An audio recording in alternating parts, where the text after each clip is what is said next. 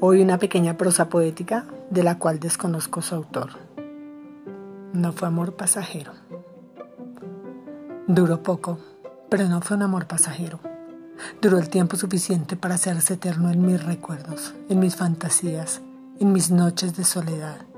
Duró lo que duran los mejores sueños, que cuando estás en la mejor parte se interrumpen y despiertas queriendo conservarlos en la memoria, en la piel, en la vida. Fue tan intenso y real, fue tan verdadero y tan sublime que puedo decir con seguridad que lo conservaré por siempre.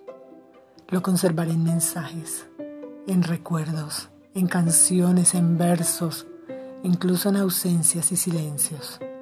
Sin lugar a dudas, pasó, pero no fue pasajero.